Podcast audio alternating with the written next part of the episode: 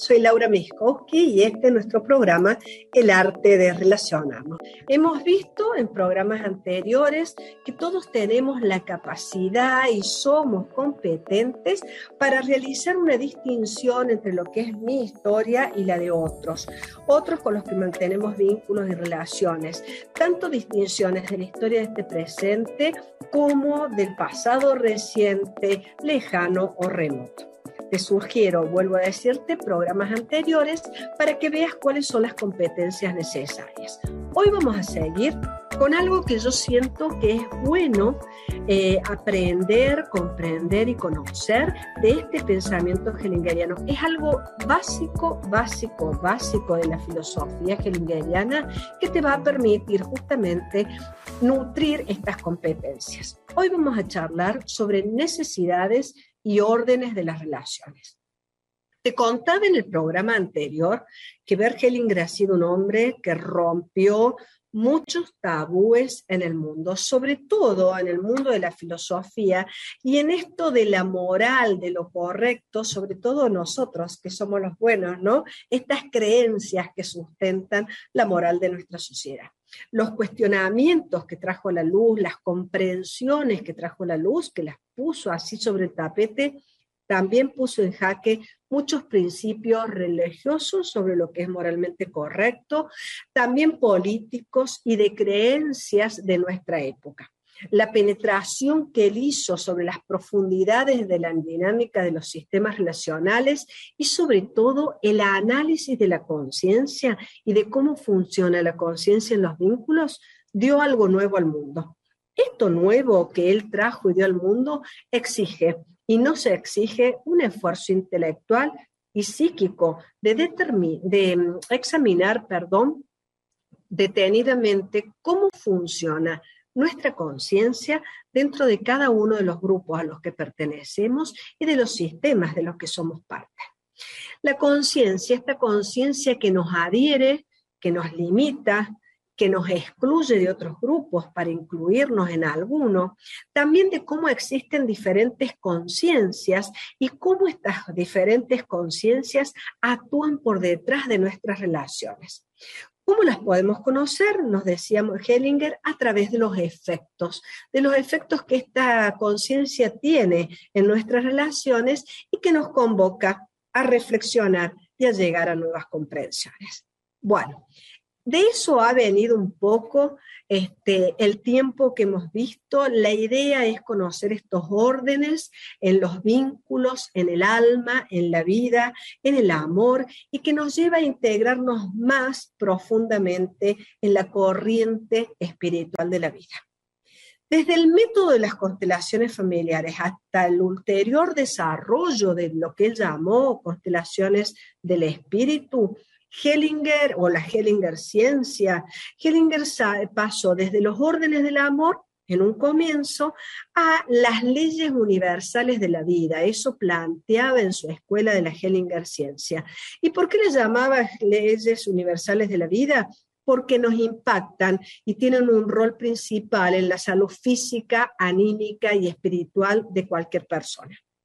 Ese conocimiento él lo condensó en la Hellinger ciencia y nos decía que era la ciencia del amor del espíritu, una ciencia universal de los órdenes que rigen las relaciones y de los desórdenes de la convivencia humana. Bueno, eso es un poquito, también vimos los transgeneracional hasta llegar a los órdenes de los pueblos, ¿no? Bueno, un concepto fundamental que Hellinger dejó es que estas leyes están en movimiento, estas comprensiones no son comprensiones acabadas, sino que continúan. Él decía que era una ciencia abierta, que había logrado llegar desde lo inmediatamente comprobable a este origen de órdenes y desórdenes en las relaciones y a llevarnos a percibir sobre la dimensión espiritual que inicia cualquier movimiento en la vida de una persona. Entonces, vamos a ver un poquito más sobre esto, que estas comprensiones acerca de la conciencia, acerca de las consecuencias que podía tener cuando eran ignoradas. Bueno, ¿Cuál es el desafío? Bueno, el desafío es crecer un poco más allá en la capacidad de mi propia conciencia. Es como esto que siempre te digo, como de pasar de una bombita a un globo, a una piñata, es decir, que yo vaya extendiendo los límites de mi conciencia personal y entendiendo también que muchos conflictos tienen que ver con movimientos restringidos de conciencia y con una sintonía mayor que este espíritu que nos traía Bergelinger como concepto, podemos llegar a un movimiento que nos acerque a una conciencia más alta, que abarque a todos, pues este espíritu nos piensa a todos tal cual somos y respeta la pertenencia. Bueno, Vamos a ver que todo es ahora en el pensamiento hellingeriano, en esta ciencia que en definitiva es una ciencia del amor del espíritu, que nos piensa a todos y que nos mueve de manera pura. Muchas veces, ahora voy a hacer un paréntesis aquí, esto ha sido como una introducción en el tema de hoy, en el despliegue que vamos a hacer. Y muchas veces me han preguntado qué son las constelaciones familiares, ¿no? Bueno, para mí las constelaciones familiares son muchas cosas, ¿no? Desde este método terapéutico eficaz hasta un enfoque de filosofía profundo. Y entre estos dos márgenes se mueve una gama de dimensiones que es como la paleta de un pintor. Reflexionar sobre el vasto aporte que se desarrolla a partir de estas comprensiones hellingerianas es entrar en la percepción de fuerzas más grandes que nos tocan el alma y que si las honramos, si las respetamos, nos van a apoyar para conectar directamente con la vida. Como te contaba, estas comprensiones Hellinger eh, decía que están en constante movimiento, que sus conceptos no eran estáticos y por lo tanto es difícil a veces comprender la complejidad y la multidimensión en que se desarrolla. Yo tanto como cuando leo, cuando veo, cuando estudio la filosofía, cuando he coordinado talleres o coordino talleres, también cuando he formado facilitadores, se me hace clara una imagen de niveles de abordajes y de comprensión. Estos niveles son los que podemos ver desarrollados en la evolución del método que, el, que ha tenido así como a lo largo del tiempo, ¿no? la mejor manera quizá de empezar o de acercarse a este análisis de las dinámicas en el tiempo, desde la génesis hasta ahora, es quizá, te diría, la más fácil de entender. ¿Por qué? Porque cuando vos ves el análisis que el pensamiento de Hellinger ha tenido en el tiempo y cómo él ha ido construyendo toda su visión, vas pudiendo poder, eh, vas pudiendo poder, perdón, vas em, accediendo a poder aplicar eso en lo cotidiano. Es el conocimiento filosófico profundo lo que te lleva a utilizar los órdenes que él destiló en tus relaciones aquí y ahora. Entonces, en el programa anterior yo te compartí esta conferencia que él dio en el 2004 y ahora te voy a hacer un breve resumen para poder entrar a comprender el tema de hoy. En un comienzo, las constelaciones familiares se asimilaron a la terapia y su contribución parecía circunscripta a esta esfera. La familia entonces aparece como un sistema relacional y por lo tanto lo que me pasa individualmente, yo también lo puedo ver en un contexto más alto, más amplio. Entonces, en ese instante, la intervención consistía en acomodar, en desenredar estas tramas familiares que podían ocasionar conflicto mediante lo que Hellinger llamó los órdenes de la. Luego, él se, se, expone y se expone al procedimiento y luego de observar los movimientos que los representantes tienen y la información que los representantes aportan, y entonces no es el facilitador el que empieza a hacer, sino que el facilitador recepciona esta información, es tan rico lo que los representantes en su movimiento aportan que en el trabajo surge un nuevo entendimiento. El entendimiento básico de que estamos vinculados a un campo más grande y entonces la otra fuerza, hay otra fuerza que asume la dirección. En ese momento Hellinger llama movimientos del alma. Es una nueva manifestación que se da en las constelaciones familiares y entonces se sale de lo que es la psicoterapia y se amplía junto con el concepto de alma familiar al concepto del gran alma. Todo esto toma una dimensión diferente y surgen, eh, te digo, comprensiones o nociones más vastas que hasta ese momento habían estado ocultas. Hay un tercer tiempo, sobre todo en los movimientos del alma, comienza a aparecer lo que luego Hellinger llamó conciencia arcaica. En un tercer tiempo es cuando Hellinger comienza las constelaciones multidimensionales e introduce eh, el concepto filosófico del espíritu creador junto con campos mórficos, en donde ya se requiere olvidarse, necesitamos olvidarnos de la solución y sobre todo de que el terapeuta era el hacedor de algo. Bueno, todo esto es como una condensación del programa anterior. Lo cierto es que este trabajo se da en todos esos niveles diferentes, pero a la vez. ¿Por qué? Porque el desarrollo del método es incluyente, no es excluyente. No es que lo nuevo sustituye y desecha lo viejo, sino que lo nuevo se, edifica en base a lo anterior. Y entonces es necesario tener en vista todos estos conceptos. No es que los órdenes del amor ya no sirven, no es que las necesidades del ser humano cambiaron porque hay constelaciones del espíritu y campos mórficos nada que ver. Es una expansión dentro del mismo desarrollo evolutivo en donde se suma a lo que ya está y todo esto actúa siempre a la vez. Lo que da también son diferentes niveles de intervención en donde todos están interrelacionados. De ahí es la complejidad a la que nos exponemos y por eso el esfuerzo de percepción a la que se nos convoca.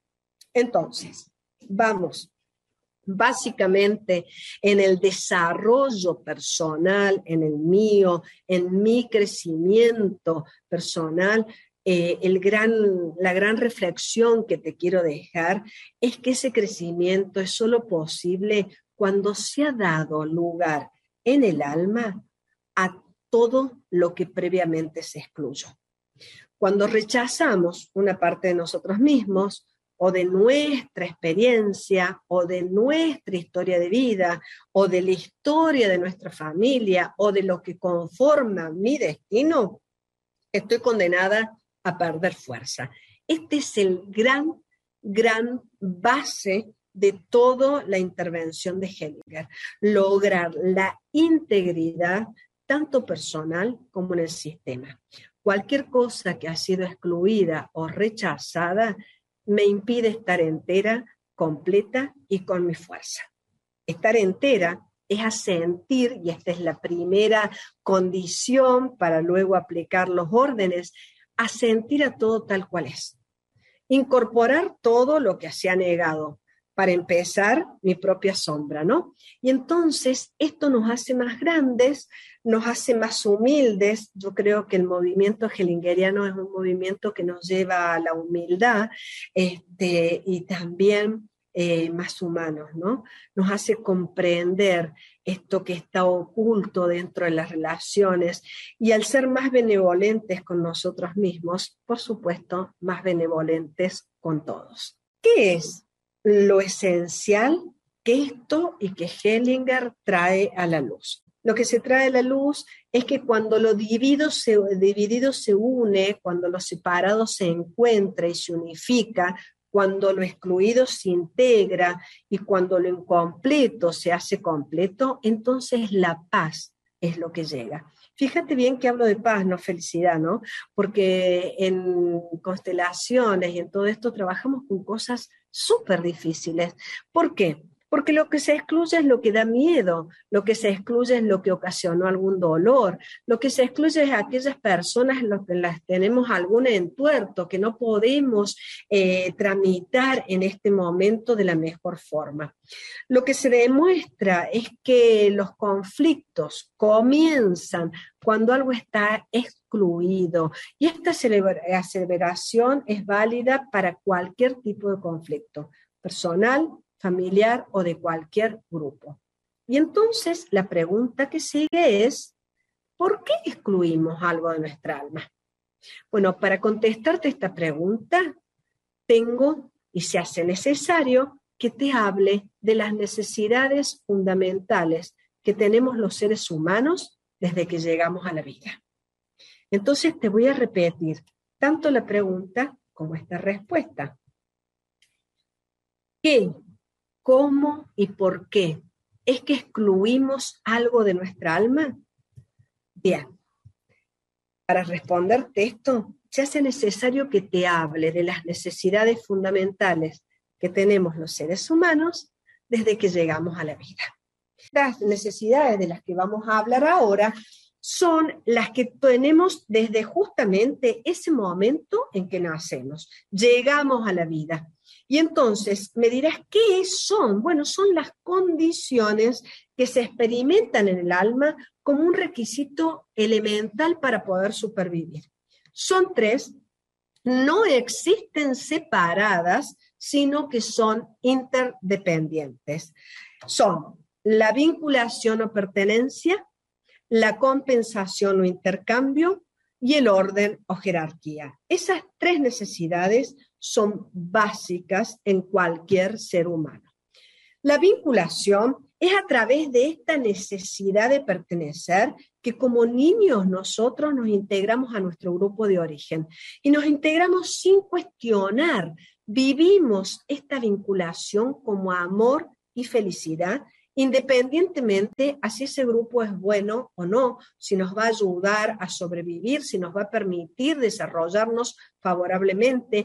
No tiene, eh, nos, nos adherimos a, en esta necesidad de pertenecer sin importar las circunstancias de unión de nuestros padres o si ellos son buenos o malos.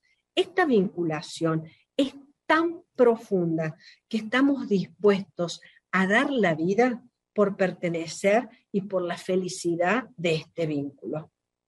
Esto es básico y esta es la primer necesidad. Todos nosotros, al llegar a la vida, necesitamos pertenecer. La segunda necesidad es la compensación. Es a través del intercambio entre dar y tomar que empieza a, a forjarse los vínculos. Esta necesidad de equilibrio entre este dar y tomar hace posible el intercambio en cualquier sistema humano. Y esta interrelación es la que mantiene a las relaciones. Hellinger hablaba y decía que es como caminar, que este intercambio me permite que la relación continúe. Y siempre ponía el mismo ejemplo, Bert Hellinger.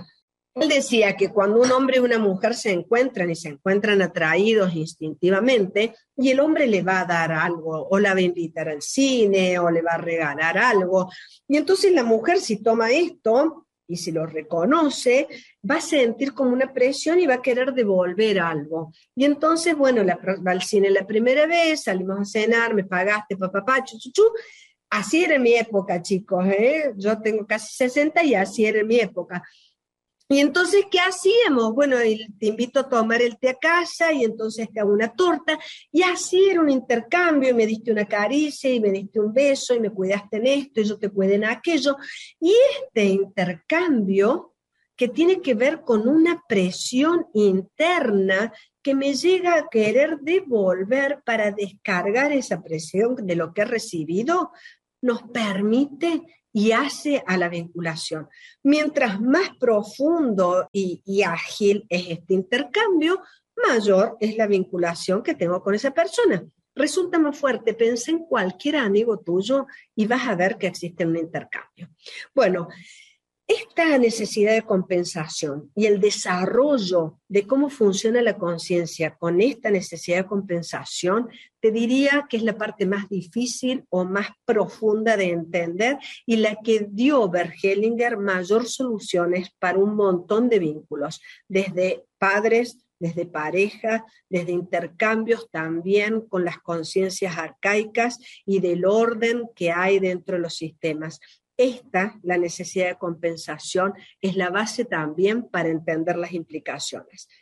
Me adelanto, en el próximo programa vamos a hablar sobre conciencia y estas necesidades, cómo se dan entre las dos y cómo provocan conflictos o desenredos y orden. Bueno, aquí Hellinger tenía una frase con la de la compensación y te la dejo esta frase porque me encanta. Él decía, la felicidad no cae del cielo, la felicidad se hace. Esta necesidad que es tan amplia de desarrollar, eh, devienen muchísimos conflictos, muchísimas implicaciones y como te dije, en programas posteriores voy a ahondar este tema. La próxima necesidad que tenemos todos los seres humanos fundamentalmente cuando llegamos a la vida es la de orden y se refiere a la estructura necesaria que tienen los sistemas.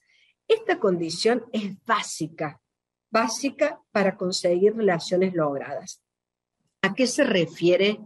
A nuestro lugar dentro de ese sistema y a las reglas que hay dentro de ese sistema para pertenecer y que conducen a la convivencia del grupo.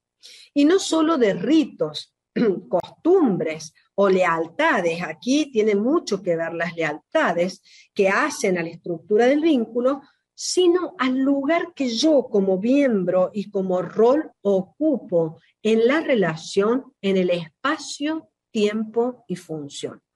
Es muy importante esta necesidad y funciona como un GPS. Algunas veces te he dicho, es como si llegaras en el metro de la vida a la estación de Madrid. Digo Madrid porque es la que me ha quedado en la cabeza, ¿no? Y tenés como unos grandes, vos te y tenés como unos grandes mapas y te dice, usted está aquí. Bien, ese orden te dice usted está aquí. Este es su rol, esta es tu función y este es tu lugar. El orden nos permite actualizar y contextualizar cada una de las relaciones y por eso es tan importante. Estas necesidades se experimentan instintivamente y van mucho más allá de nuestro deseo. Se perciben con dos sentimientos a través de nuestra conciencia personal. Esos dos sentimientos son de culpa o inocencia. También de ello vamos a hablar en el programa que viene. ¿Por qué? Porque aquí entramos en los umbrales, en la base del pensamiento hellingeriano, que es la definición de lo que es la conciencia. Y esta definición de lo que es la conciencia realmente puso en el tapete a nivel filosófico muchas creencias en nuestra época. Para este contexto, Hellinger nos dice que la conciencia funciona como un órgano interno de equilibrio que me avisa cuando yo pongo en peligro la pertenencia a mi grupo. Está al servicio de estas necesidades y me asegura principalmente la pertenencia a mi familia y unirme a mi grupo de pertenencia. Es así, nos decía Hellinger, que yo tengo una conciencia tranquila cuando me siento segura de pertenecer y una conciencia intranquila cuando pongo en peligro ese derecho. La buena conciencia me garantiza que todo lo que yo hago sea para conservar este derecho y al mismo tiempo esta buena conciencia me va a exigir excluir aquello que lo pone en peligro. Es decir, que me incluye y me une a mi grupo, pero me separa a lo que sea diferente, haciéndome sentir buena y me hace sentir inocente o haciéndome sentir culpable cuando me adhiero a algo que no es aceptado, por ejemplo, por mi familia o por mi grupo. Es así que con muy buena conciencia yo puedo hacer actos detestables y descarriados. Te doy un ejemplo.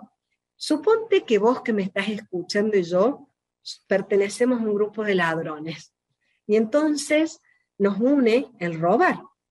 Si alguien, por ejemplo a mí, se me ocurre dejar de robar, yo te estoy traicionando dentro de nuestro grupo.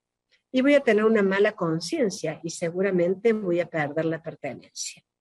Si somos dentro de un grupo de ladrones y nos va bien en el atraco de hoy, esta noche nos juntaríamos a comer un asado y a festejar que nos ha ido bien con muy buena conciencia. Podríamos justificar desde nuestro sistema de creencia absolutamente todo lo que hacemos. Y para nuestro grupo así estaría bien. Esta conciencia personal llevada a lo macro puede hacerme sentir bien si yo de pronto pertenezco a un grupo fundamentalista y desde ese grupo está bien que yo quite tu vida. Este hecho, que puede ser bueno desde la conciencia que me asiste, puede ser malo a otros. Me va a asegurar la pertenencia, va a garantizar que sea bueno solo para mi grupo, pero así como te digo, puede ser que sea nefasto por otros. Con conciencia tranquila, llevado a lo personal, me puedo enfermar, puedo estar triste, porque así lo manda mi sistema. Si todas las mujeres de mi sistema tienen cáncer de mama y yo estoy con un cáncer de mama, posiblemente sanarme lo viva con culpa. Bueno, este es como un primer umbral en donde podemos contemplar estas dinámicas de enredos que surgen en las familias con órdenes que se establecerían y se restablecerían la paz.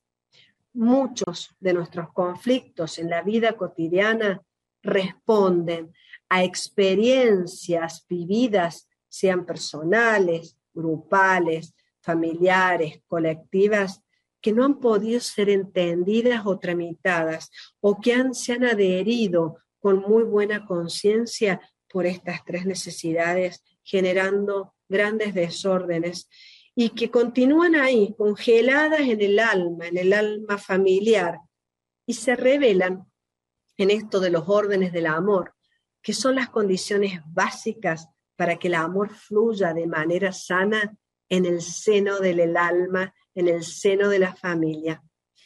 Estos órdenes del amor están predeterminados para nuestras relaciones humanas. Es importante entender y que quiero que te quede hoy así básicamente, que son principios y que actúan como la ley de gravedad. Eso es un principio. ¿Qué quiere decir? Que los conozcas o no, mira, si yo agarro ahora este lápiz y lo tiro, lo suelto, se va a caer, porque el principio de la gravedad actúa sobre cualquier cosa sobre la faz de la Tierra. Bueno, asimismo, estos órdenes, estas necesidades y estos órdenes del amor y estos órdenes en los sistemas relacionales actúan más allá de nuestros deseos y son siempre los mismos. Esta es otra aclaración que quiero que te quede fuerte. Son tres y solo tres. Vinculación, intercambio, compensación y orden y jerarquía. Vinculación y pertenencia, compensación e intercambio y orden y jerarquía. Son siempre esos tres.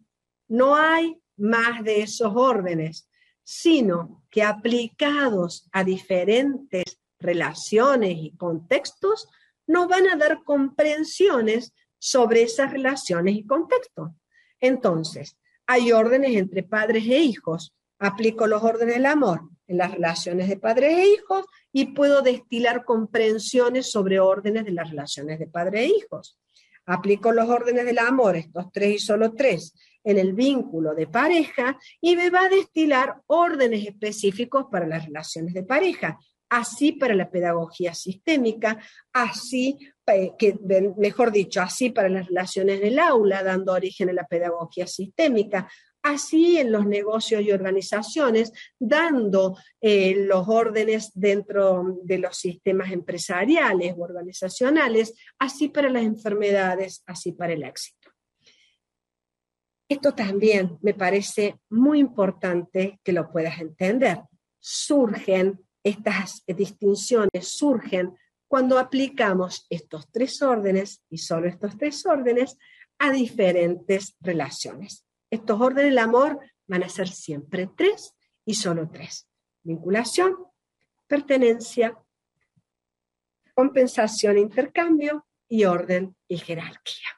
¿Cómo vamos hasta hoy, gente querida? Espero que esto te sirva, estas tres necesidades que todos compartimos como seres humanos, que nos hacen adherirnos ciegamente. Y entonces yo hoy seleccioné para nosotros una meditación. Esta meditación está en el libro La sanación, un manifiesto para la salud y la vida del siglo XXI es de Bergelinger, es una obra de Bergelinger y la editorial es del grupo UDEC de la Universidad Emilio Cárdenas.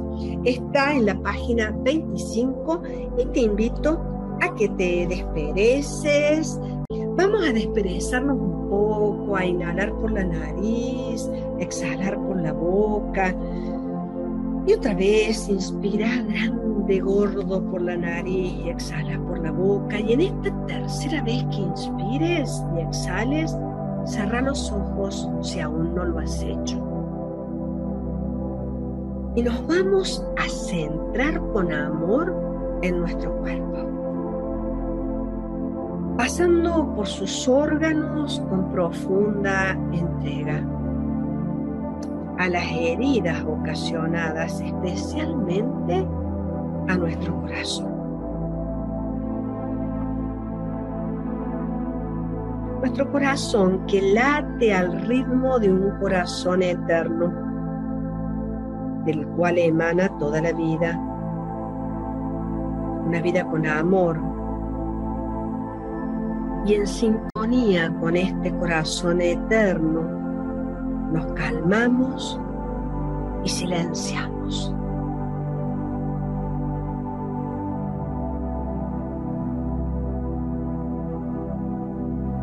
Nuestro corazón late en sintonía con el mundo tal como es. También con todo lo que no queremos reconocer.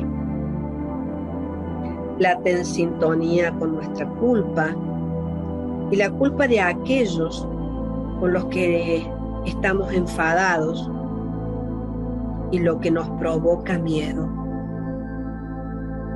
Le damos un lugar ahora en nuestro corazón. Nos entregamos internamente a este latido del corazón y nos hacemos uno con él. De repente nuestro cuerpo se relaja, todo encuentra su lugar en él, todo late en sintonía con él.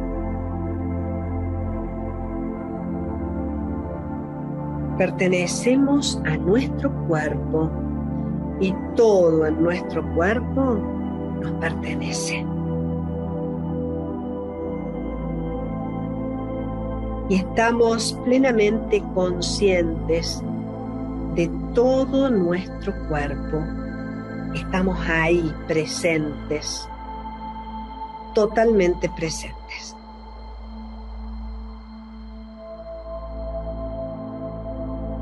Y entregamos a un poder creador todo lo que nos causa dolor, a nosotros y a los demás. Nos soltamos y sentimos una profunda paz. Entregamos a un poder creador todo lo que nos causa dolor a nosotros y a los demás.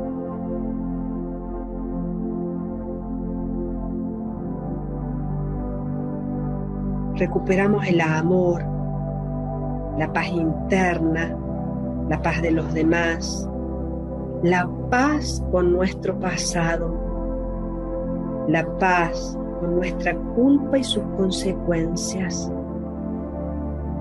La paz con la culpa de los demás, sea lo que sea que nos hayan hecho en el pasado, en el presente. y sentimos el efecto sanador de esta entrega a lo que es y a lo que fue.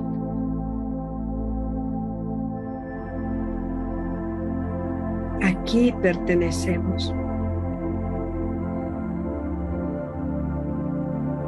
Y todo puede sanar, ser abarcado por la vida en su plenitud, sin culpa, sin expiación, sin justicia, en un flujo eterno hacia un mar infinito, sin el bien y el mal, con todo a la misma medida aquí presente con otro amor.